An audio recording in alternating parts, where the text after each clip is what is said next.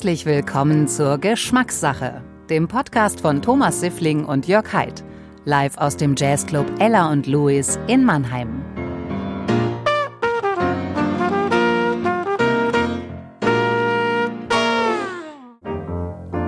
Wir freuen uns heute und auch in der Zukunft äh, alle zwei Wochen auf wirklich außergewöhnliche und inspirierende Gäste, mit denen mein kongenialer Partner, der liebe Jörg Heid, den ich so ein bisschen als eigenbrötlerischen Musikjournalist, Hobbygärtner, Biertrinker, das ist ja alles noch okay, aber auch Filterkaffee-Liebhaber, mit wir, wir werden gemeinsam die Themen bearbeiten. Ich freue mich sehr, dass du da bist. Herzlich willkommen, lieber Jörg.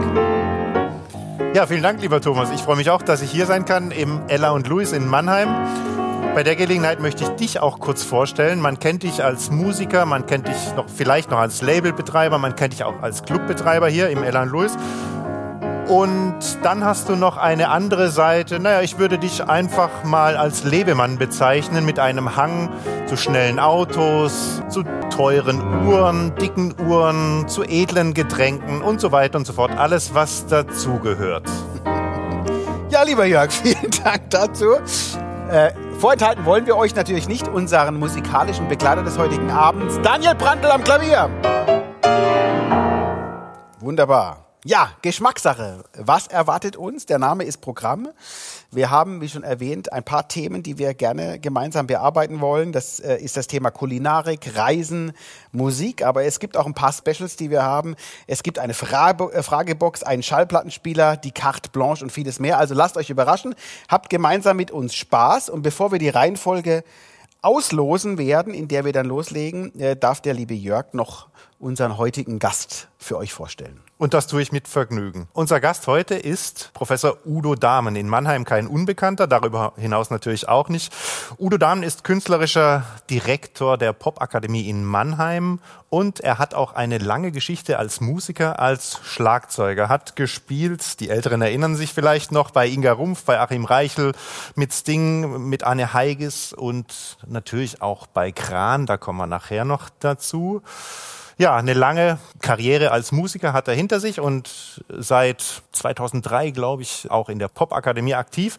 Und vielleicht noch eine unbekannte Seite, hat auch für einen Fürsten auf Bali in einem Gamelan-Orchester mitgespielt. Ich als Musikwissenschaftler, ich weiß zufällig, was Gamelan ist und was es bedeutet. Dazu später mehr. Jetzt erstmal herzlich willkommen, lieber Udo. Ja, ich freue mich, dass ich hier sein darf. Udo, herzlich willkommen. Bevor wir loslegen und mit der Auslosung müssen wir erstmal klären.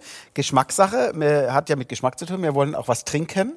Du hast dich heute für ein stilles Wasser entschieden und zwar der Marke Volvic. Also es gibt ja Leute, die Volvic super finden, die finden dann Evian total scheiße und es gibt Leute, die finden Evian super und finden Volvic scheiße. Bei uns in der Familie ist es wirklich so, wir trinken eigentlich Hanewasser, aber wenn wir mal ein Wasser kaufen, ein stilles Wasser, dann gibt's für meinen Sohn und meine Frau wirklich nur Volvic. Verstehe. Ja. Ich verstehe es nicht, aber äh, ne, es, ist, äh, es ist interessant. Also ich schmecke jetzt keinen großen Unterschied zwischen dem guten Hahnenwasser, also zumindest deutschem Hahnenwasser und Wolwig. Aber du hast dich für Wolwig entschieden. Ich habe mir überlegt, naja, wenn der Udo kommt und der Udo ist äh, sehr vielseitig und hat nachher noch ein paar Themen, die, äh, über die wir reden wollen.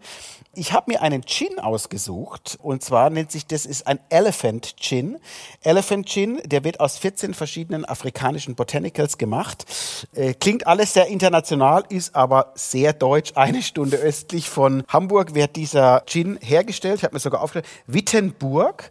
Wunderbarer Gin mit Thomas Henry, Tonic Water und einen kleinen Schlitz äh, Zitrone rein. Sehr erfrischendes Getränk. Damit werde ich den Abend mit dir verbringen. Und äh, lieber Jörg, was trinkst du? Du trinkst auch meinen Gin, habe ich so das Gefühl. Ich trinke den auch. Du ja. bist der Hausherr und wenn du sagst, der Gin ist gut, dann hänge ich mich da einfach dran. Da ich den Filterkaffee heute schon drin habe, dachte ich, jo, jetzt Fil ist, mal, Filterkaffee haben wir ist einfach mal Zeit für Gin. Trinkst du, Tonic. Hast du schon mal Filterkaffee getrunken? Ja, früher bei meiner Oma. Siehst du? Früher bei der Oma. Das ist so die den doppelt aufgebrühten? Die Assoziation, die jeder. Aber zum Beispiel ist es ganz interessant, wenn du Filterkaffee nach einer gewissen Uhrzeit trinkst, kannst du nicht mehr schlafen. Der hält dich viel länger wach als normal äh, Siebträgerkaffee. Ist wirklich so. Das Keiner weiß warum. Ja, es gibt bestimmt Leute, die also wissen. Gibt es bestimmt äh, auch eine Masterarbeit drüber. so, also ich trinke keinen Filterkaffee, ich mag das einfach nicht. Ich trinke gerne Siebträgerkaffee, aber gut. So, dann lass uns mal die Reihenfolge auslosen über die, mit der wir heute loslegen. Udo, willst du auslosen oder soll ich auslosen? Darf selbst reingreifen kommen. Wir fangen an mit der Kulinarik. Kulinarik. Dann geht's weiter. Mit der Musik. Oh, das ist eine spannende Mischung. Jetzt noch Kulinarik, Musik, Carte Blanche. Und dann ist unser letztes Thema Reisen. Gut. Kulinarik, Musik, Carte Blanche und Reisen. Okay, sehr spannende Reihenfolge. Dann fangen wir mal an mit dem Thema Kulinarik.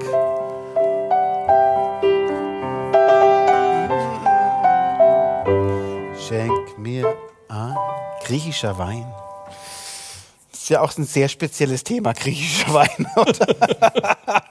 also da gibt es sehr gute, aber es gibt auch wirklich, äh, ja, Rezina ist ja der typischste griechische Wein eigentlich. Meine Frau trinkt den ganz gern eigentlich. Ne? Muss man mögen. Muss man mögen, ja. Es gibt ja so Sachen, in der, gerade in der Kulinarik, die in einem gewissen Ort unglaublich gut schmecken. Und du denkst dir, boah, das ist super. Und dann nimmst du die, weil du total begeistert bist, mit nach Hause. Und zu Hause schmecken die dann gar nicht mehr. Und du denkst, weil alles andere so drumherum ist ganz, ist ganz spannend. Ja, Kulinarik. Jörg, willst du anfangen? Ja, ich würde erstmal deinen afrikanischen Gin Tonic versuchen. Probieren. Du hast ja gesagt, er ist sehr erfrischend. Probieren, Ich ja. möchte mal. Also, dann fangen wir mal mal an. Mein, meinen da afrikanischen, meinen Ah, afrikanischen. Gin Tonic. Udo, Kulinarik. Scharf oder mild beim Essen? Sowohl als auch. Ah, falsche Antwort. Also, wenn du dich entscheiden müsstest, Scharf. scharf. Kannst du gut scharf essen? Solange es in einem gewissen Korridor bleibt, ja. Was passiert, wenn du zu scharf ist? Bei mir, ich kriege immer dann Schluck auf irgendwann, bevor die, die Drüsen freigemacht werden und man schwitzt. Nee, bei, bei mir geht es so auf die Ohren, dann kriege ich so einen Druck. Echt? Tatsache. Mich kitzelt's immer in den Ohren. Ja, so, sowas, äh, mehr so einen Druck, leichten Druck. Aber da muss schon ziemlich scharf sein. Ich erinnere mich an ein Essen, das ich tatsächlich mal in Tokio hatte, aber koreanisches Essen und zum Schluss wurde alles in eine Suppe gepackt und das war so scharf, das kann man sich nicht Ja. vorstellen. Das war, glaube ich, das Schärfste, was ich je in meinem Leben gegessen Sehr gefährlich. Kann ja der Kreislauf zusammenbrechen, wenn man. Es gibt hier eine Currywurstbude, da muss man unterschreiben, wenn man zu scharf, wenn man die scharfe Currywurst. Dass Ab man, 18. Nee, du musst dürfen auch keine Kinder essen. Ja, das ist ja schon Das ist auch kein Kinderessen, oder? Nee, aber zum Thema Schärfe, wenn du beim Inder bist und der fragt scharf oder nicht so scharf und er grinst dabei, dann weißt du Genau. schon, was, was zu bestellen ist. Vindaloo Plus. Aber koreanisch in, in Tokio ist natürlich auch interessant, oder? Das war irgendwie sehr interessant. Also ich war mehrfach in Tokio und äh, bei einer Reise haben wir an allen anderen Tagen immer japanisch gegessen. Darauf habe ich bestanden. Aber dann ein Tag war koreanisch angesagt. Was ist denn typisch japanisch? Also da, da, wer, wer in Japan war, kennt das. Äh, typisch ist eben, dass die Restaurants immer nur eine Speise machen. Das, was es bei uns im japanischen Restaurant in der Mischung gibt, nämlich zum Beispiel Sushi, Sashimi, Tempura und so weiter gibt oder Shabu Shabu und alle diesen gibt's dort nur jeweils ein Essen. Also es gibt Sushi-Restaurants, Sashimi-Restaurants, Tempura oder Shabu Shabu und so weiter. Und das heißt also, bei jedem dieser Essen hat man dann aber eine riesen Auswahl. Aber man weiß ja ohnehin nicht, was es ist, deshalb ist egal, was man bestellt. Oder hast, hat man da auch weißt- so Bilderspeisekarten du oder einen entweder, Guide? entweder hast du die typischen, also die Auslage, diese Plastikessen zum Gucken. Das ist aber eher bei den etwas günstigeren Restaurants. In den etwas besseren ist es halt tatsächlich so, dass du ordern musst. Dazu musst du aber wissen, was es gibt. Und ich hatte ja das Glück, dass ich bei den meisten Reisen dann in Begleitung von Japanern dort war und wir dann auch entsprechend ausgesucht haben. Also es gibt da eine kleine Anekdote dazu. Am ersten Tag einer solchen Reise hatten mich meine Gastgeber in ein französisches Restaurant zum quasi Arbeitsessen geführt. Und es war, naja, also das würde man nicht mal mittags in Paris irgendwie als Lunch äh, anbieten. Steak Minute gab es da und so, aber wie man das aus Frank Frankreich so kennt. Und dann habe ich natürlich das alles toll gefunden, um das Gesicht zu wahren. Aber abends dann in After Hours habe ich gesagt, wollen wir nicht eigentlich immer japanisch essen? Und dann haben meine japanischen Gast gesagt, Hi, so desu ka. Ja, das fanden die ganz toll. Äh, Und von da an gab es dann nur noch japanisches Essen. Und wir sind, ich bin auch umgezogen, weil die hatten mich auch in so ein Hilton-ähnliches Hotel eingebucht und habe gesagt, nee, ich möchte gerne im Ryokan wohnen. Also in diesen klassischen japanischen Hotels. Und das fanden alle ganz toll. Und wir waren dann nicht nur in Tokio, auch in Kyoto und haben immer in den klassischen Hotels gewohnt und auch an, dann in den entsprechenden Restaurants gegessen. Das war wirklich toll. Ist ja eine ganz spezielle, eine spezielle Art der Zubereitung. Also gerade Asia oder Japanisch in, in dem Stil und äh, auch viel mit Algen und so. Also es ist ja für den Westeuropäer durchaus ne? herausfordernd teilweise, aber klar, wenn man es mag, ist es natürlich bestimmt eine tolle Erfahrung. Ne? Äh, vor allem, wenn Ja, du Geiz hast. Ich kann dazu auch eine kleine Anekdote preisgeben. Wir waren an einem Tag in einem Sashimi-Restaurant und da gab es an jedem Tisch ein Aquarium mit Fischen, wo man sich, wie das ja oft üblich dann Fisch ausgesucht hat. Nur das hatte eine gewisse Spezialität, nämlich der Koch stand dann am Aquarium, ich habe mir einen Fisch ausgesucht. Und der wurde am Tisch filetiert und ich musste ihn sofort essen. Und das Fleisch hat noch gezuckt. Oh. Und alle haben geguckt und ich musste dann essen und das hat im Mund wirklich gebritzelt. Ist wahrscheinlich, Aber da gab es keinen Weg dran vorbei. wahrscheinlich für den Japaner das größte Weil Erlebnis überhaupt. Frischer geht ja nicht. so. Und es war schon kurz be- gewöhnungsbedürftig. Aber man kommt da nicht aus und muss natürlich den Fisch auch loben. Natürlich. Ich hatte mal ein Erlebnis an Weihnachten, hatte, wollte ich äh, schöne King Prawns kaufen und bin dann auch in ein gutes Fischgeschäft. Und da werden die Fische ganz frisch, auch wirklich geköpft, wie du gerade gesagt hast, und dann zucken, wie du gesagt hast. Und dann stehst du da in dieser Warteschlange und wartest, bis du dran bist und siehst einfach geköpfte Fische, die zucken. Und das fand ich, das fand ich damals so befremdend. Und das ist natürlich noch schlimmer, das dann essen zu, gleich essen Sofort. zu müssen. Das war wirklich gleich so. Aber okay. Na gut, also auf jeden Fall eine, eine gut, wenn du sagst, du willst japanisch essen, kommst du natürlich da, kommst du da nicht raus. Wenn du jetzt hier wärst, gerade so natürlich mit Lockdown alles schwierig, und du dir eine Pizza bestellst oder vom dir Essen liefern lässt, lässt in der Pappkarton oder tust du es auf den Teller stellen? Pizza. Pizza oder auch egal? Immer, immer auf dem Teller. Immer auf den Teller. Immer. Also Du auch, Jörg? sein. Ja, immer auf dem Teller. Also eine Pizza ist ja auch nicht so Pizza auf den schwierig. Teller, ja. Und wenn das, wenn Ich, ich finde tatsächlich Fastfood, klar, asiatisch und so, gerne mal auch unterwegs und so weiter. Aber diese Plastikgefäße finde ich ziemlich unsexy und ich mag die nicht. Ich kann aus denen ganz schlecht essen. Ich kann auch kein Bier aus einem Plastikbecher trinken. Das schmeckt einfach nicht. Nee, muss ausgepackt werden. aber hättest du einen Tipp jetzt nochmal zurück nach Japan, wenn man mal nach Tokio käme? Wo müssen wir unbedingt essen gehen? In der Altstadt auf alle Fälle, weil da gibt es ganz viele kleine Restaurants. Und was hochinteressant ist, sind gar nicht nur diese Restaurants für die unterschiedlichen Speisen, sondern auch so After Hours gibt es so ganz kleine Kaschem, die dann nur nur so Pickles und so Kleinigkeiten servieren zum Bier. Da muss man unbedingt hingehen.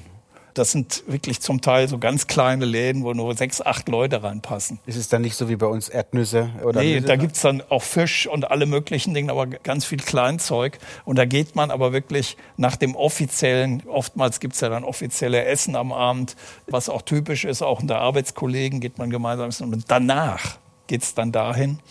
Und das sind eigentlich die tollsten. Da spielt sich das Ereignisse. Leben natürlich auch eher in der Öffentlichkeit ab, weil die ja ganz kleine Wohnungen teilweise. äh, Ja, und weil zum Teil auch äh, so das Rausfahren zur Wohnung, also Tokio ist ja ein Moloch und da fährt, fahren die manchmal zwei Stunden raus und, auf, und viele fahren dann erst am Freitag wieder heim oder äh, an anderen Tagen und bleiben dann in der Stadt und übernachten auch oft in der Stadt. Essen Japaner auch Fleisch? Blöde Frage. Ja, natürlich. Ja? Ja, Kobe-Rind, ja Kobe-Rind, sowieso. stimmt, ja. Und Sukiyaki und so weiter. Oder Shabu Shabu, was ja das japanische Fondue ist. Mhm. In Brühe, auch in Gemüsebrühe, gibt es aber eben ganz genauso auch mit Rind zum Beispiel. Und in der Regel dann auch äh, Kobe. Zum Beispiel ist hervorragend, ganz lecker. Also ist deine Lieblingsküche die japanische? Ist, nee, würde ich so nicht sagen, aber es ist durchaus eine, die ich sehr, sehr mag. Kann man die nachkochen Frische zu Hause? Erzeugnisse, bitte. Kann man die nachkochen zu Hause, wenn man die Zutaten sich im Asiamarkt Also, ich habe es noch nie versucht. Tatsächlich ist es so, dass wenn man sich mit Köchen, mit japanischen Köchen unterhält, was ich dort ein paar Mal gemacht habe, also ich habe einen Tempura-Koch in seinem Tempura-Restaurant erlebt und das ist ja dort auch, dann sitzt man an der Bar zum Beispiel, dann redet man natürlich auch mit dem Koch und der hat seit 40 Jahren nichts anderes als Tempura gemacht. und der extra Messer, alles. Also es ist ein wahnsinniges Ritual und hochspezialisiert. Und das kann man kaum nachmachen. Also diese Kunst Spezialität. schon fast, ne? Das Ja, das ist eine nicht- Kunst. Das ist eine Kunst, genauso wie eben Martial Arts, Ja. also zum Beispiel oder eben aus dem Zen-Buddhismus kommt, äh, solche Zusammenhänge wie, wie eben auch Blumen stecken und so weiter. Diese ganzen Künste und die Kochkunst ist ein Teil dieses Ich glaube, es ist einfach auch ein anderes Bewusstsein, die Zeit sich zu nehmen für, das, für dieses Erlebnis des Kochens und Absolut. des Verspeisens, äh, was wir ja in in Deutschland anders haben. Frankreich ist es auch ähnlich. Aber der Daniel erinnert uns daran, dass die Zeit. Was ist denn sein? Oh, ja, Music was my first love. Aber bevor wir das machen, müssen wir die erste Frage. Daniel, komm. Hier. Kurze Frage, Udo, kurze Antwort. Achtung. Was inspiriert dich? Was inspiriert mich, heißt eigentlich alles. Die, meine ganze Umgebung inspiriert mich. Wenn wir, da wir aber über Musik reden, dann inspirieren mich immer ganz die Dinge, die oftmals mit meinem eigentlichen Sujet, also da, wo ich ganz nah dran bin, gar nicht so viel zu tun haben. Ich habe in meinem ganzen Leben immer Phasen gehabt, in denen ich Musiken gehört habe, zum Beispiel, die ganz weit von dem weg sind, was ich selber tue. Dazu gehört klassische Musik, dazu gehört, gehört ganz unterschiedliche Musiken unterschiedlichster Provenienzien, afrikanische Musik, genauso wie indische Musik, genauso wie Gamelan-Musik und so weiter.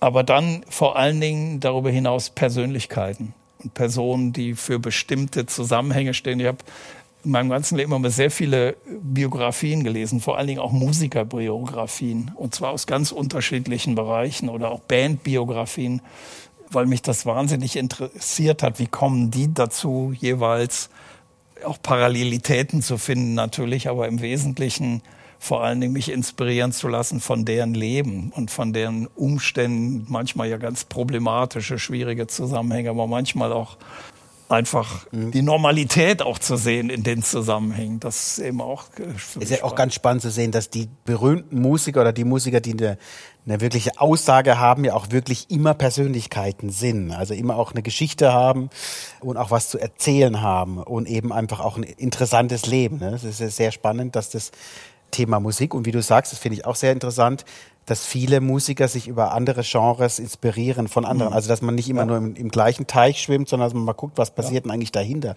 Das empfinde ich auch als ganz wichtig, einfach um nicht immer im gleichen Zug zu sitzen. Ja. Dazu gehört für mich dann auch, also Beschäftigung mit anderen Künsten natürlich. Mhm. Ich bin Zeit meines Lebens ein Galerie- und Museumsgänger gewesen. Also habe mich immer auch für bildende Kunst vor allen Dingen interessiert. Und was mich auch inspiriert, ist eigentlich Natur. Also äh, und das so seit meinem 15., 16. Lebensjahr. Ich muss immer in den Wald.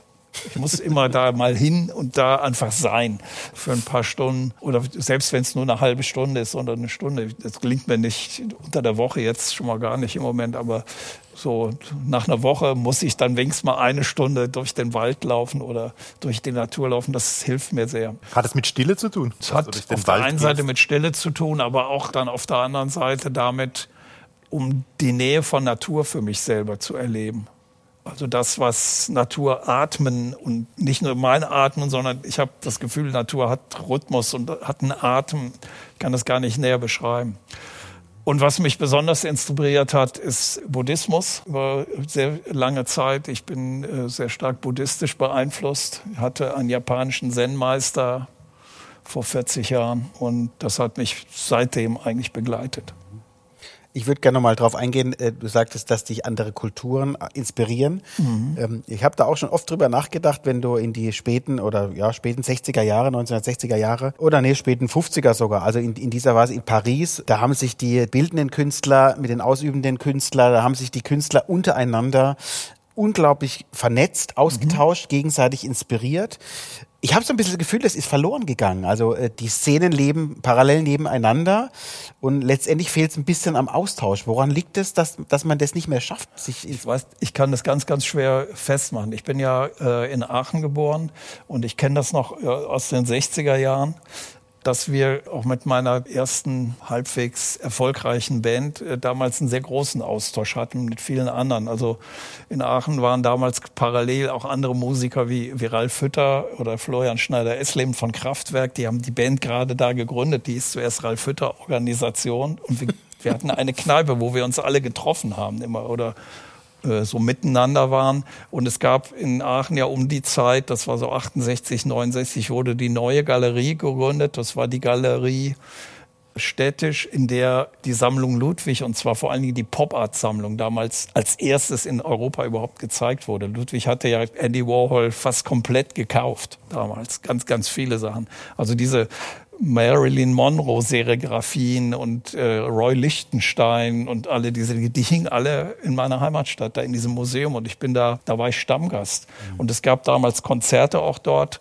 Paul Lovens, Paul Litten, also so äh, Free Jazz, improvisierte Musiker, die waren Freunde. Und, und die, wir haben da Konzerte gemacht und ich war auch in dem Verein es gab einen Verein für improvisierte Musik dort und Alex von Schlippenbach und viele andere waren, die waren da einfach. Oder Kowald und so weiter, weil das alles so in einer Szene war.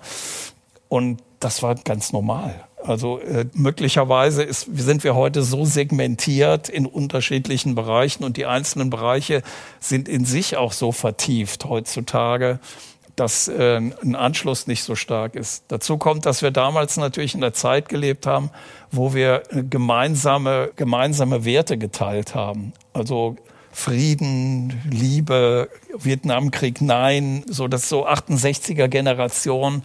Da war unabhängig von dem, was der Einzelne an Musik oder Kunst für sich als richtig empfunden hat, gab es so ein kleinstes gemeinsames Vielfaches, was ganz stark in der gesellschaftlichen Perspektive, auch Zukunftsperspektive gelegen hat. Das sind heute nicht ein Entwurf, sondern eine Vielzahl von Entwürfen, die eben dann auch nicht mehr geteilt werden, sondern oft ganz individuell sind oder zumindest in der eigenen Jugendkultur verankert. Viel mehr Einflüsse natürlich, die auf ja, die Jugend heute einströmen. Das ist völlig früher, anders und, und auch so vielfältig. Also erklären kann man das ohne weiteres. Ich bedauere das aber manchmal auch, weil es natürlich für uns damals auf gewisse Weise sehr viel einfacher war, das mhm. so für sich als richtig anzunehmen, was wir da an Werten geteilt haben. Ne?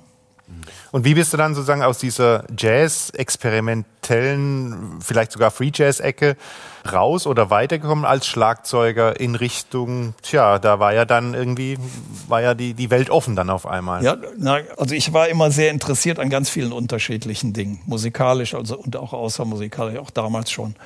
Und äh, eigentlich war ich immer Rockmusiker, also so von meiner, so wie ich begonnen habe. Also für mich war The Who äh, und Jimi Hendrix und The Cream und so, das waren für mich, das waren meine Heroes.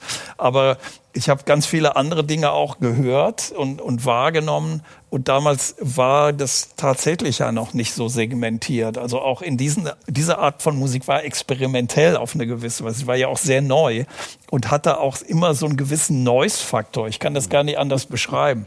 Also The Who ist ja, pff, My Generation ist ein klassisches Beispiel dafür.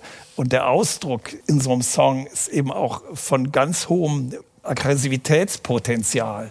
Also Darf ich da mal kurz einhaken? Glaubst du, dass wir das, die junge Generation das nicht verlernt hat, dieses sich auf das Wesentliche in der Musik zu konzentrieren, auf den Ausdruck, auf die, auf die Werte, sondern dass wir das alles verakademisieren, alles wird aus, gut ausgebildet und man, man verliert ein bisschen eigentlich auf das, was es ankommt? Das, äh, Kanonisierung ist ja nur ein Teil davon. Äh, aber wenn du nicht Dinge ausblendest, die zum Beispiel in den letzten 30 Jahren im Hip-Hop passiert sind und in der äh, modernen elektronischen Musik, ich meine dabei jetzt nicht EDM so als Mainstream-Faktor, sondern das, was da an experimentellen Dingen auch passiert ist über lange Zeit, also Chemical Brothers und so weiter, dann musst du eigentlich immer wieder konstatieren, ja, es gibt immer wieder diese Entwicklungen, aber es ist nicht mehr ganz so einfach wie früher, weil natürlich populäre Kultur auch kanonisiert sich über 60, 70 Jahre oder wenn wir Jazz und alle möglichen Entwicklungen dazuzählen, das ist über 100 Jahre und da sind so viele Dinge entstanden. Das war jeweils in den Gründerzeiten sehr viel einfacher, wofür man ist oder wogegen man ist. Heutzutage ist es so, dass eben diejenigen, die elektronische Musik machen, völlig anderen Wertekanon, also erstmal ästhetischen Wertekanon, Geschmack zum Beispiel, ja. miteinander teilen, als diejenigen, die Hip-Hop machen oder diejenigen, die Popmusik machen oder Jazz und so weiter. Und jeder dieser Wertekanons, heißt das so, ich weiß es nicht, sind letztendlich in sich schlüssig aber jeweils für die andere Gruppe überhaupt nicht mehr schlüssig. Damals war viel einfacher. Es hat, war damals so ein Generationenthema. Übergreifender. Damit hat, wie du, wie du vorhin schon gesagt hast, ich glaube auch, dass man damals einfach nicht so mit Scheuklappen gedacht hat, sondern einfach offener war, auch war dem anderen. Und ich geht. kann das auch erinnern, es gab Konzerte, wir hatten in Aachen auch einen Club, der hatte ungefähr die gleiche Größe wie dieser hier. Also nicht der Jazzclub, sondern eigentlich ein Rockclub, aber da spielte Paul Lovens gemeinsam mit irgendeiner anderen Band, die eben komplett für James Brown und ähnliche Dinge stand und auch eine Band, die komplett so in der Nachfolge von Jimi Hendrix war. Das konnte an einem Abend stattfinden. Ich habe damals auf Festivals gesehen. Ich erinnere das Köln Festival, das zweite, es muss 69 gewesen sein. Da spielte Deep Purple mit Soft Machine und The Nice in einem Programm. Was überhaupt gar kein Problem war. Das ist heute fast gar nicht vorstellbar. Weil Soft Machine war ja eher so von sehr experimenteller Art und eine Band, die man heute als Fusion oder als, als sogar als wirklich als Jazzband begreifen würde, wenn du die Sachen heute hörst. Bevor uns der Daniel wieder die Zeit äh, vor Augen hält, Oh du ja. hast aber eine Schallplatte für uns dabei. Wir haben ja einen wunderbar alten Schallplattenspieler Ja, ich habe euch was mitgebracht. ausgegraben und wir wollen natürlich nicht versäumen. Der Jörg wird den mal bedienen. Genau, Udo, du hast was ausgekramt aus dem Plattenschrank.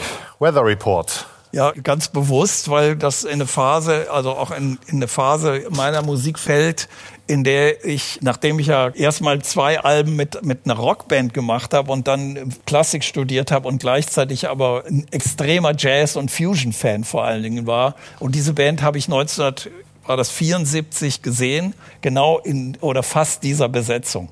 Und das hat mich, also erst die Platten vorher haben mich schon aus dem äh, Sessel gehoben und dann aber diese erste Nummer Nubian Sundance, das ist einfach diese collagenartige, collagenartige Umgehen mit Musik und die Art und Weise, wie dort live Savinul und Wayne Shorter so traumwandlerisch miteinander improvisieren, das kann man sich gar nicht anders vorstellen. Da hören wir jetzt aber gleich mal rein, hören. oder? Nubian Und Sundance. wahrscheinlich klingt's auch wie früher, denn der Plattenspieler ist quasi ein Zeitzeuge aus jenen Tagen. Und gar nicht so einfach zu bedienen. Muss ich wieder helfen? Nein.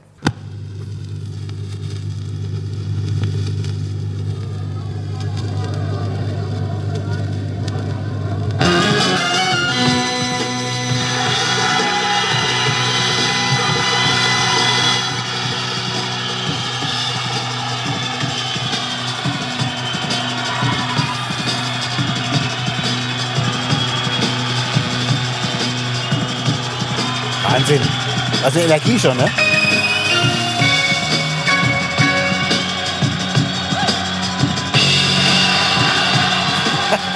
Die Crowd flippt total aus.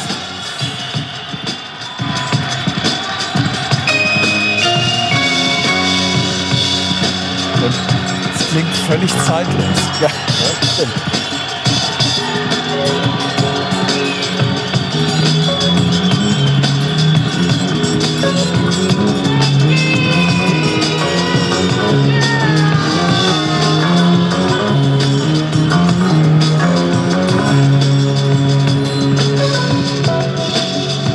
Wahnsinn, Wahnsinn. Also mit was für einem Esprit, mit was für einer, ich will schon fast sagen, Naivität, einfach nicht aus der Emotion raus. Ja. Das ist schon, äh, schon toll zu sehen. Das, wie vorhin schon erwähnt, das ist so ein bisschen verlernt worden. Warum auch immer, aber eine großartige Band. Und ab- wie du sagst, absolut zeitlos. Absolut zeitlos. Woo! Da gehen wir gleich zeitlos weiter.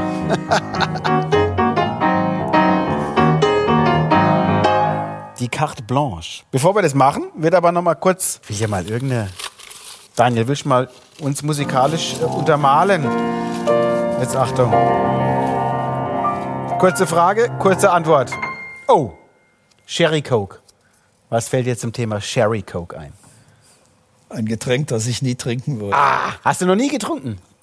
Mal Einmal probiert. Ich habe das als Kind geliebt. Das ist so, das war sowas von süß. Ne? Da wird man natürlich unglaublich schnell dick. Sherry Coke, ich weiß gar nicht, ob es das noch gibt. Sherry Es gibt's wieder. Doch. Gibt's wieder. Zuckerfrei. Zero. Oh, großartig. Nee, das wurde, glaube ich, nur noch übertroffen von Fanta Mango, wenn sich noch jemand erinnert.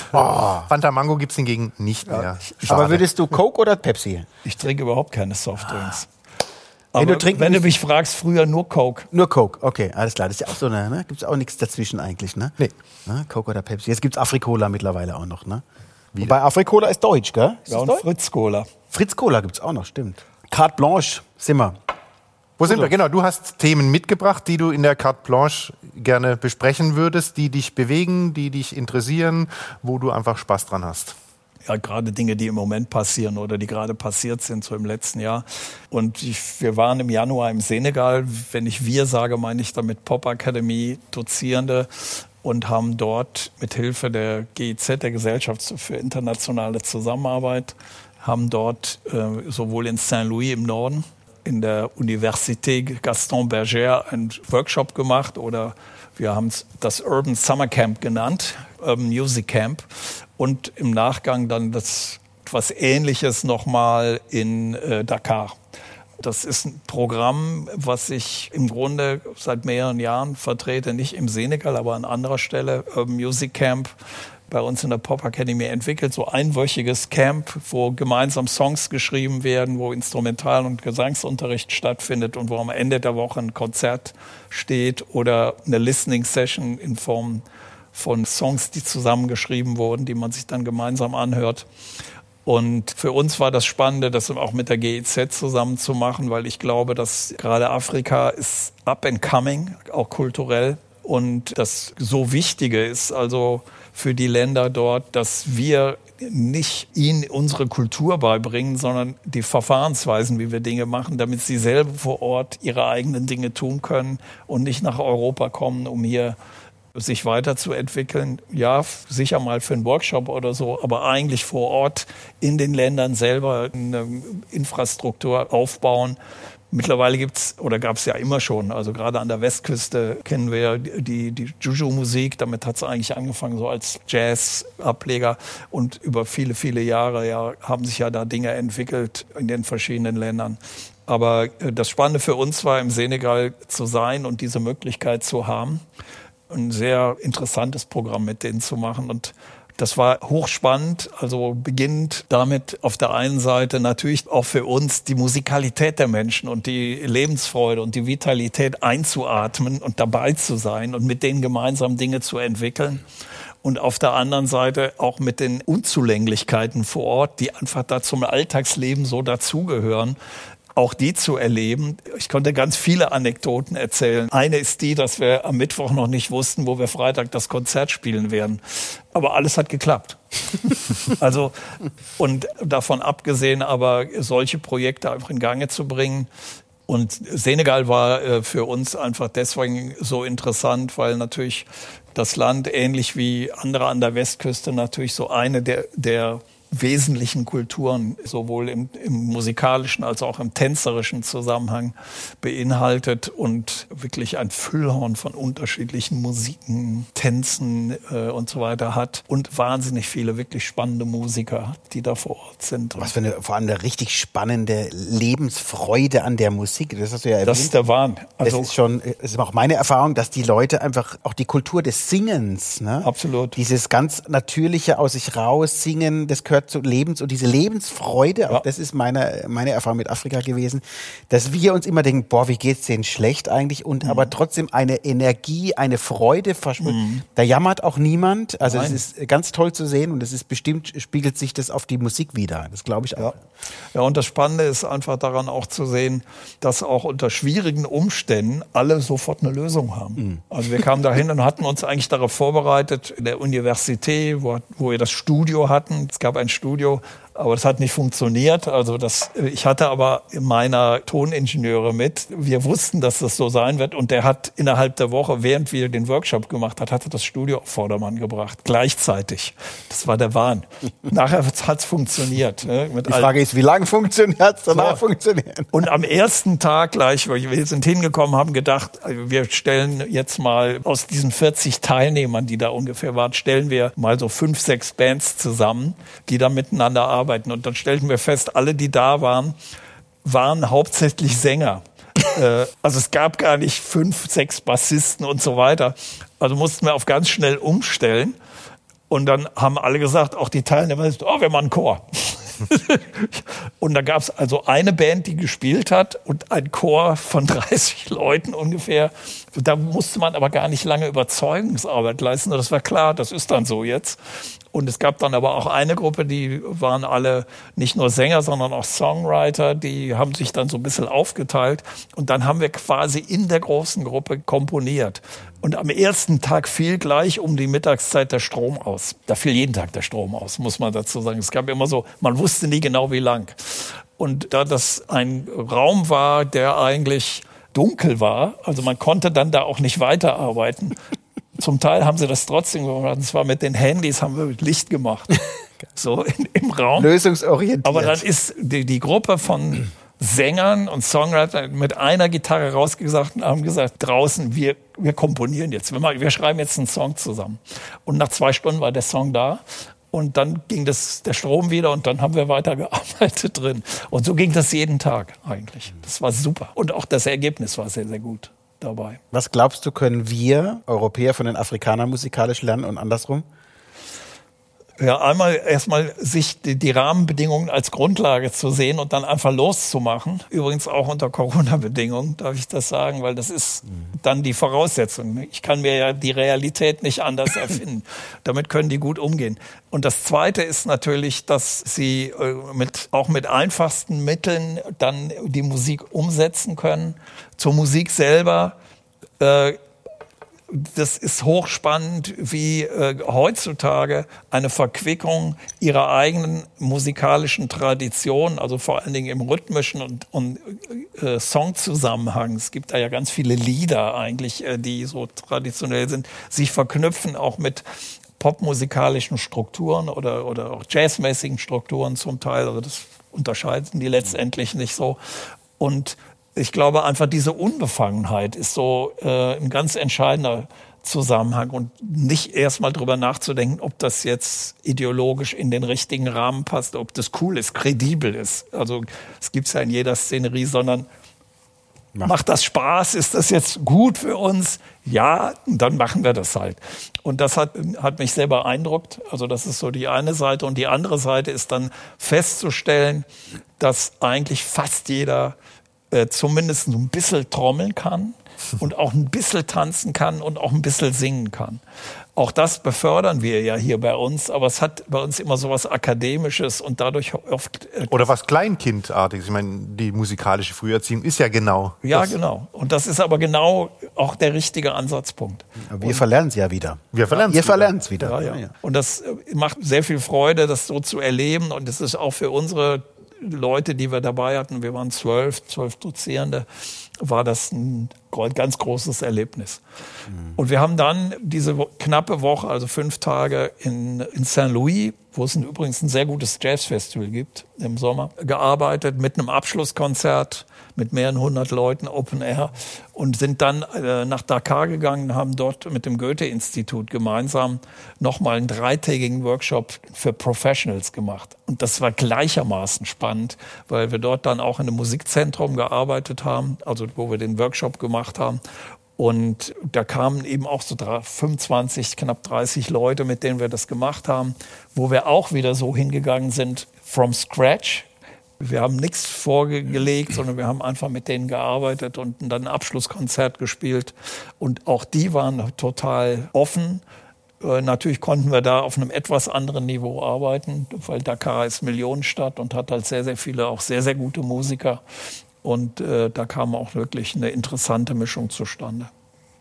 Aber da war es nachher auch eher eine Band, wo immer die Solisten wechselten und äh, auch einzelne Musiker. Und es waren nicht vier oder fünf Bands, sondern eigentlich am Ende des Tages ein Ensemble. Und das ist für die afrikanischen Musiker so ganz normal dass das so funktionieren kann. Das ist bei uns eher so, das muss man anleiten dann, dass das so passiert. Die Hemmschwelle ist bei uns größer. Also ja, wir haben dieses ja, ja. Kindliche, was der Jörg gesagt hat, glaube ich, wirklich verlor verlernt, verloren. Und, und wenn ich dich jetzt richtig verstehe, ist es, ist es, was man schon auch mitnimmt, einfach, dass man Lösungen findet für Situationen, Absolut. nicht den Kopf in den Sand steckt, sondern wenn der Strom halt ausfällt, dann fällt er halt aus, dann geht man halt. Muss man anders spielen. So, oder, oder äh, auch natürlich beim toll. Schlagzeug fehlt halt die Hi-Hat oder ja. irgendwas und dann kann man das nicht normal spielen, dann spielt man es halt anders. Und das ging immer, ging immer auf letztendlich. Also, und das mochte ich total. Also die, das hat mich auch ein bisschen an meine erste Phase, allererste Phase als Schlagzeuger erinnert, weil ich hatte gar kein komplettes Schlagzeug. Ich hatte nur drei Teile am Anfang. Und damit habe ich halt trotzdem gespielt. Ja, und Super. Ja, bin ich bei dir, haben wir, haben wir glaube ich, ein bisschen verlernt, müssen wir wieder lernen. Aber es ist natürlich, ich glaube, was wir auch als Europäer lernen müssen, ist äh, diese Demut etwas mehr, diese Freude am Leben. Uns geht sehr gut.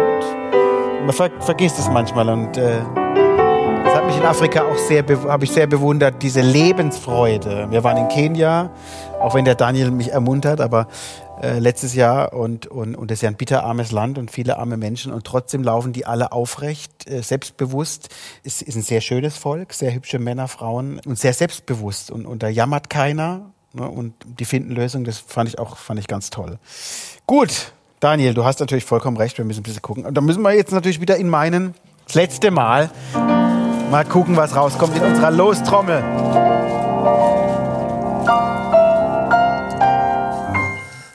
Hast du schon mal einen Fallschirmsprung gemacht? nee, Gut. Würdest du es mal machen? finde ich spannend, ja. Habe ich Ja? mal drüber nachgedacht, aber also es war jetzt nicht so nah, dass ich das unbedingt haben muss. Aber ich habe ein bisschen Höhenangst, also Okay. nicht extrem, aber ich glaube, wenn ich dann da oben im Ich glaube, in der Höhe ist, hat man keine Höhenangst mehr. Da du? ist, das, Ja, das ist, äh, das ist, würdest du Das ist so weit weg. machen? Oder ja, ja, nee, ja? Alleine wäre noch ein bisschen, also muss man sich ja ein bisschen Ich dran hätte ja beim Tandemsprung immer mehr Angst, dass diese Gurte einfach bei diesem, wenn dir, wenn der deinen Sch- Schirm aufmacht, ist ja ein riesen Druck drauf, dass die reisen. Also der hat dann einen Schirm und ich fliege geradeaus weiter. Das wäre meine größte Angst bei so einem Tandemsprung. Aber nur, wenn der Lehrer einen schlechten Tag hat. ist ich würde mich das Pech. nicht, ich würde mich das nicht trauen. Aber gut. Reise sind wir beim Thema Reise. Da waren wir ja fast schon. Ja, Namibia. das Im. Grunde waren wir da schon. Stimmt. Unter anderen Umständen vielleicht auch ein bisschen. In Japan waren wir auch schon. Hattest du als Musiker damals, da warst du ja viel auf Tour, überhaupt noch Lust auf Reisen? Ich meine, da ist man dann im Tourbus oder in irgendwelchen Kombis damals wahrscheinlich äh, ständig on the road. Gab es da noch Möglichkeiten, auch vielleicht Geld und Zeit, da noch groß zu verreisen? Oder hatten wir okay, jetzt gehe ich, jetzt bin ich froh, dass ich zu Hause bin? Also ganz generell bei mir Reisen hatte ganz häufig eben mit dem Zweck Musik zu tun. Also dass ich entweder unterwegs war oder aus irgendwelchen Gründen, wie auch jetzt zu Pop Academy Zeiten, dann eben auch Auslandsreisen gemacht habe. Und ganz selten aber auch einfach zur Erholung oder zur weiteren Weltsicht. Und das hatte dann aber in der Regel, das muss dann gar nicht so weit weg sein. Also da ich bin absoluter Mallorca-Fahrer zum Beispiel, finde das super und gehe dann dabei immer ins Hinterland. Also bin nicht da, wo alle Touristen sind. Im Moment geht's ja leider nicht, aber äh, und mag das dann einfach da zu sein. Auch gar nicht wahnsinnig viel dann zu machen, sondern einfach so das Land und die Leute und auch immer so eine gewisse Anbindung an mallorquinische Familie und so weiter zu genießen. Das finde ich toll. Sprichst du Spanisch bisschen oder? No. Gar nichts. Also ich kann die Speisekarte lesen. Eigentlich ist es eine Schande, weil ich seit, ich glaube, seit 1900, wann bin ich das erste Mal dahin gefahren, 89 oder sowas, bin ich auf Mallorca gewesen und dann natürlich auch in Spanien. Aber das Schwierige ist ja, dass äh, auf Mallorca alle Deutsch sprechen. Und der, der, die Mallorquiner sind ja Katalanen und haben dadurch auch einen gewissen Abstand zu den Castilianos. Also die sprechen manchmal lieber Deutsch als Spanisch.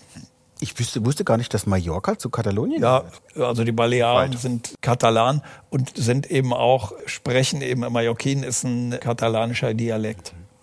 Und ist aber auch äh, auf Mallorca Amtssprache und wird dort auch an der Universität gelehrt, zum Beispiel.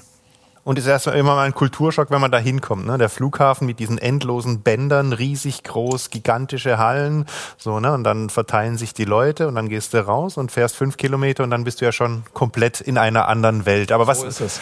was fasziniert dich denn da so besonders? Also A, die Insel strahlt trotz der Geschäftigkeit eine große Ruhe aus. Und die Menschen sind sehr, also die Mallorquiner selbst haben eine sehr starke Bodenhaftung, sind sehr bodenständig und legen auch Wert darauf und haben auch ganz klare Traditionen, also wie, im Rest Spaniens auch, aber da ganz, ganz stark.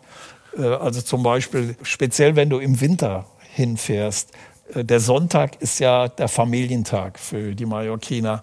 Und da wird im Grunde trifft man sich so um die Mittagszeit, also nach dem Kirchgang, und dann wird bis abends gegessen. In der Regel. Und dann trifft sich die ganze Familie, das ist normal. Und wenn man die Gelegenheit hat, irgendwo auf dem Land in so ein kleines Restaurant zu gehen, wo meistens viele machen das dann eben auch im Restaurant, nämlich vor allen Dingen die Restaurants, die dann auch ein, so einen Ofen haben, ne? so, einen, so einen großen, wo eben dann auch ein Spanferkel gebraten wird und so weiter. Das ist eigentlich das Beste. So diese nicht Fest, das ist ja kein Fest, sondern man trifft sich am Sonntag. Und dann geht das nahtlos über vom Mittagessen zum Kuchen, zum Drink. Und abends sind alle komplett abgefüllt und können nur noch nach Hause. Oh, zum Getränk. Oh, unser Pianist hat Durst. Zu Recht. Zu Recht. Er hat lange auf sich warten lassen. Während der Jörg dem Daniel ein Bier kredenzt. Diese Gelassenheit, Udo, das ist vollkommen richtig. Dieses, dieses Essen zelebrieren, ne? also das ist, was die Franzosen ja auch haben. Und über die Japaner haben wir geredet und die Marokkaner. Die Deutschen haben das wahrscheinlich nicht so, jedenfalls nicht so Ich, ich glaube, Gibt immer gleich Streit danach, ne? Naja, aber ich glaube, in den, in den letzten Jahren, auch durch viele von diesen Auslandsreisen, die so viele Leute hier gemacht haben, hat man doch eine ganze Menge davon gelernt. Mehr als früher. Daniel zum Wohl. Udo zum Wohl mit deinem Wolwig-Wasser. Da habe ich noch. Ja, auf den Pianisten. Auf den Pianisten. Cheers. Auf die Sachen des guten, des guten Mhm. Geschmackes. Ja, sicherlich ändert sich das in Deutschland auch äh, langsam, Absolut. diese Kultur des guten Einkaufens. Aber es ist ja auch zum Beispiel spannend zu sehen, wenn du gerade Spanien und Frankreich ansprichst, wenn du da Studien liest, wie viel da Geld ausgegeben wird für das Essen prozentual vom Einkommen und wie wenig Geld in Deutschland prozentual fürs Essen ausgibt, dann ist es schon erschreckend, dass bei uns immer noch billig eher wichtiger ist als, als gut. Ja, ne? Und ja. das ist äh, in, in solchen Ländern ja ganz anders. Ne? Absolut. Und die Qualitäten sind dann auch in den, Dementsprechend in den Rohstoffen, also Gemüse, Fleisch, alles, was man sich vorstellt, das ist eben auch dann auf einem anderen Niveau. Hast du denn einen Tipp für uns aus Mallorca? Also wenn wir mal wieder in Mallorca sind, dann müssten wir deines Erachtens wo mal unbedingt hingehen? Wenn ich das verrate, gehen ja da alle hin. Aber fahrt mal nach Cala Figuera, also das ist so einer der wenigen Naturhäfen auf der Insel, dann geht ihr in die Calabar und da kann man sehr gut Mallorquin essen. Cala Figuera in die Calabar. Das kann man sich sogar gut merken, ne? Jetzt hast du ja gesagt, du bist in Mallorca gern einfach mal um abzuschalten. Das finde ich zum Beispiel einfach auch als Künstler wichtig, einfach mal einen Kopf frei zu bekommen, einfach mal auf die Landschaft zu schauen, nichts zu machen, einfach mal auch keinen Termindruck. Du bist jetzt auch sehr busy natürlich. Das fehlt uns jetzt natürlich allen so ein bisschen. Ne? Das ist, merkst du, dass das zehrt so langsam, dass es Zeit wird, mal wieder eine Auszeit zu bekommen?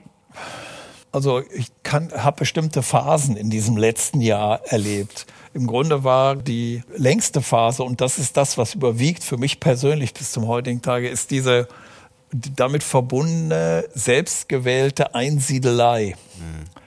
Finde ich richtig gut. Für mich persönlich. Ich kann sehr gut verstehen, dass viele Menschen damit eher ein Problem haben oder wo dann die Selbstbeschau auch reicht nach ein paar Wochen und äh, wir eben wieder gesellschaftliches Leben möchten. Das geht mir genauso, möchte ich auch. Aber gleichzeitig hat mir diese selbstgewählte Einsiedelei die Möglichkeit der viel genaueren Selbstinspektion gegeben, als ich das normalerweise gehabt hätte.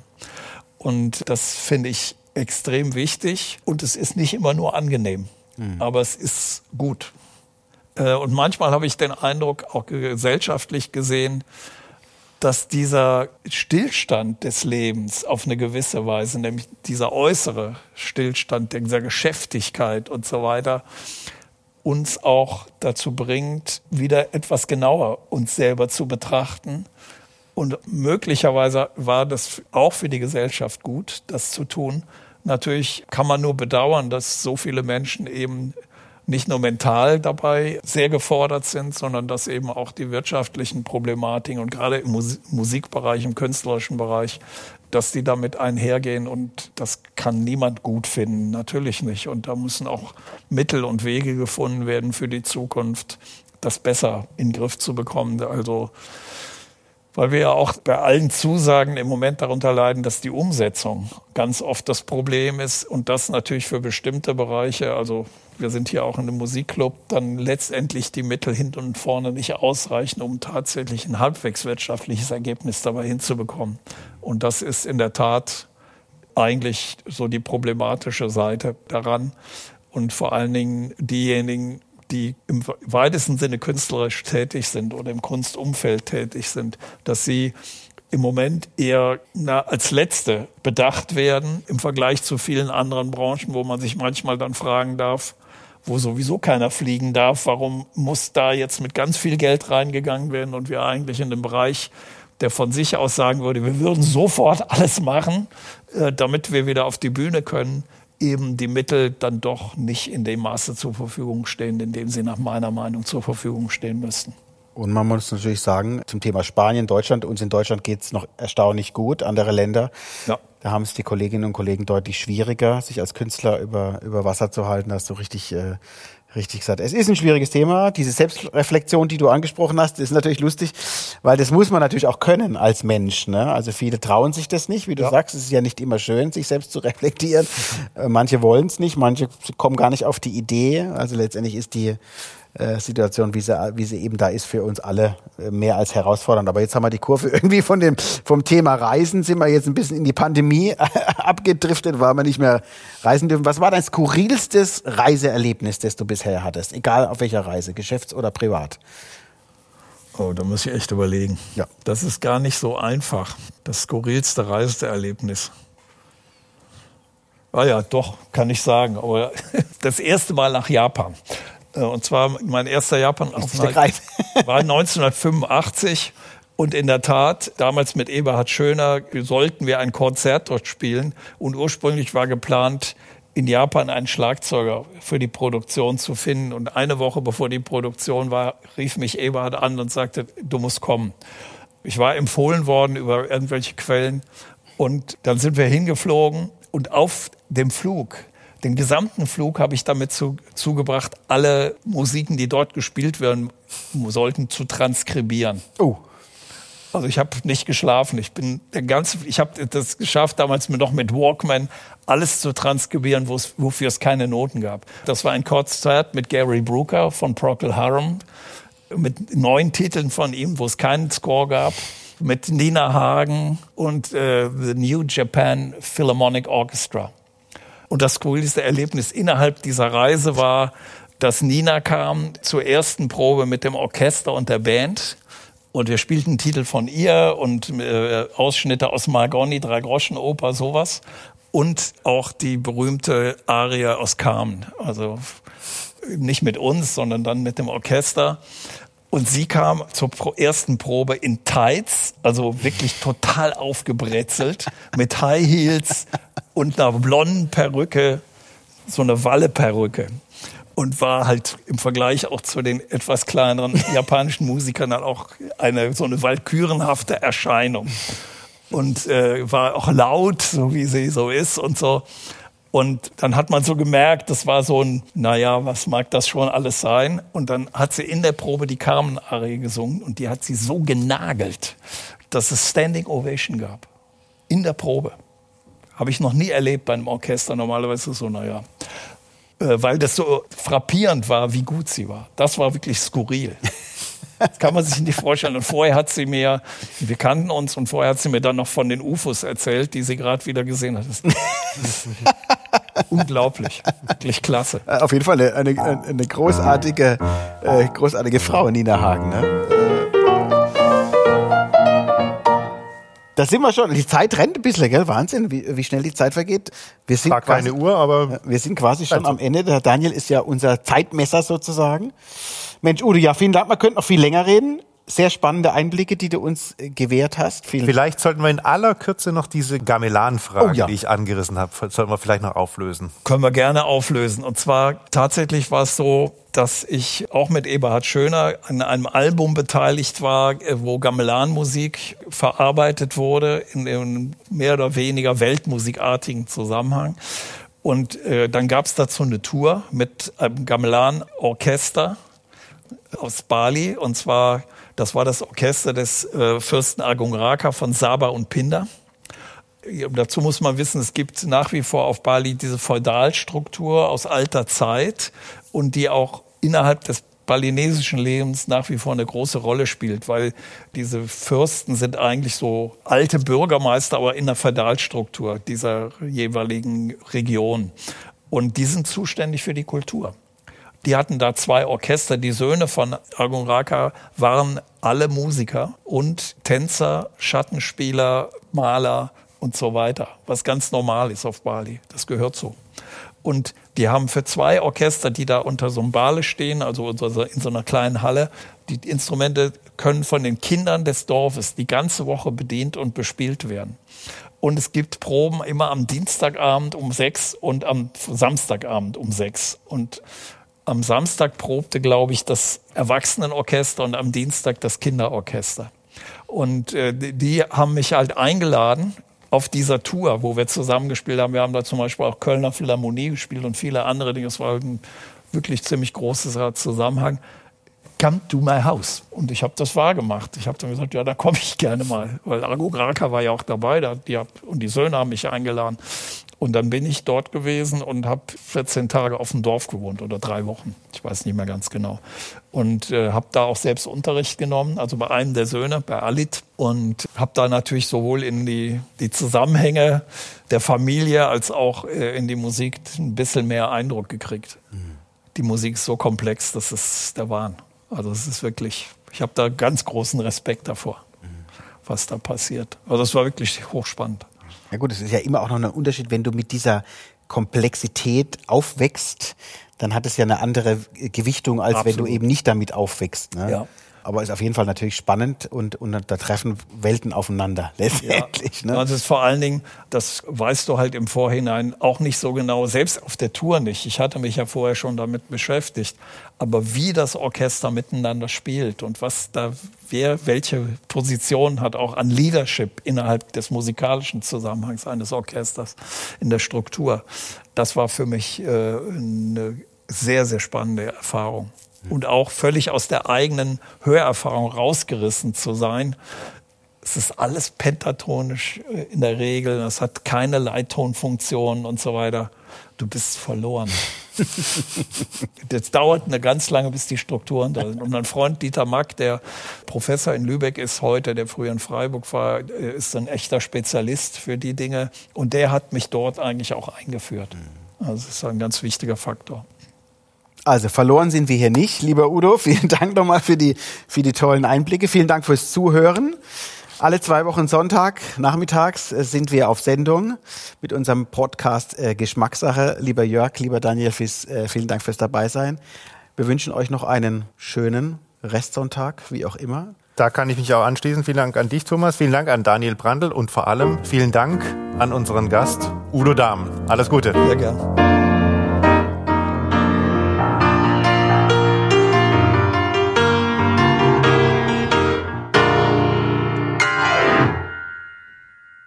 Das war die Geschmackssache, der Podcast von Thomas Siffling und Jörg Haidt. Mehr Geschmackssachen im Netz und auf allen gängigen Streaming-Portalen.